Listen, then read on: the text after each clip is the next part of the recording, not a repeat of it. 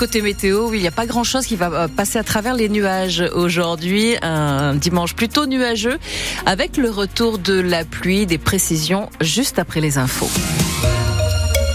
Lauriane Navarre, c'est le deuxième jour du salon de l'agriculture aujourd'hui et le calme est revenu. Oui, a priori, rien à voir hein, avec euh, hier, une première journée très tendue, avec la visite d'Emmanuel Macron, le président qui a été chahuté, sifflé, et une sécurité omniprésente pour faire face à certains agriculteurs remontés. Une drôle d'ambiance qui a surpris les visiteurs, hein, Mathilde Bouquerel. Oui, une ouverture sous haute surveillance policière. Emmanuel Macron a déambulé dans l'allée centrale protégée par un vrai mur de CRS avec armure et bouclier, sous les yeux médusés des premiers visiteurs et des agriculteurs, comme Edith Mag, éleveuse de bovins dans le Nord. Ça fait pratiquement 40 euh, ans que je vais au centre de l'agriculture. Connaître le hall 1 fermé jusqu'à 14 heures, c'est du jamais vu. On entendait des gens crier, donc il y a toujours le mouvement de foule, euh, un président hué. Euh. En tant qu'agriculteur, on s'y attendait que ça être très compliqué parce que les manifestations depuis le début de l'année là n'ont pas encore trouvé leur solution. Quelques mètres plus loin, il y a Nicolas Harris, éleveur en Haute-Garonne, tout aussi médusé. Moi, c'était une première pour moi, mais je m'en rappellerai.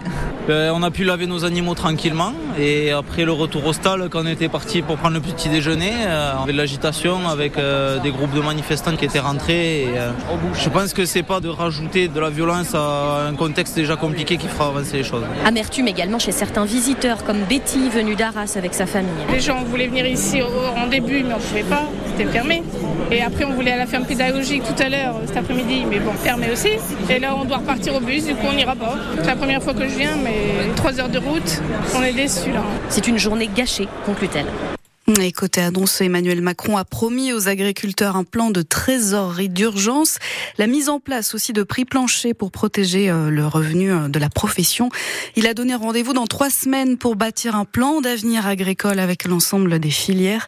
Aujourd'hui, Jordan Bardella, le président du Rassemblement national, va défiler dans les allées du salon, ainsi que Raphaël Glucksmann, la tête de liste du Parti socialiste et de Place publique.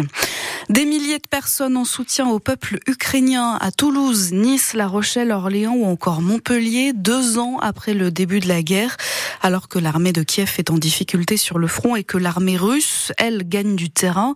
Hier, le président ukrainien a appelé à l'aide ses alliés occidentaux. On y revient dans le prochain journal. À Clermont-Ferrand, enfin, une partie du nouveau réseau de chaleur est en service. Oui, au sud de la ville, c'est la sous-station de chauffe de la Fontaine du Bac. Elle est alimentée par les énergies produites par l'incinérateur de déchets ménager du Valtom. Une solution à la fois plus performante, écologique et économique. Donc il n'y a que des avantages pour le maire Olivier Bianchi, malgré les désagréments des travaux. Il va y avoir des coûts en moins pour les habitants, puisque au lieu d'être un gaz russe soumis aux aléas, c'est euh, la production de la chaleur de nos propres ordures. Donc c'est un circuit court et on maîtrise les, coûts. Et puis la deuxième chose, c'est que c'est euh, une façon de se chauffer en dehors de l'énergie fossile. C'est une énergie renouvelable et donc elle est bonne et donc elle produit moins de CO2. Donc c'est vertueux en termes écologiques, c'est vertueux en termes financiers et puis c'est vertueux pour des grands équipements publics qui vont voir leur facture énergétique se réduire et qui vont être liés pense au CESO, tout le campus, mais aussi au CHU, à des écoles ou à des euh, gymnases. Il y a un désavantage, c'est qu'on a fait des trous et des travaux et qu'on a emmerdé le monde pendant six mois.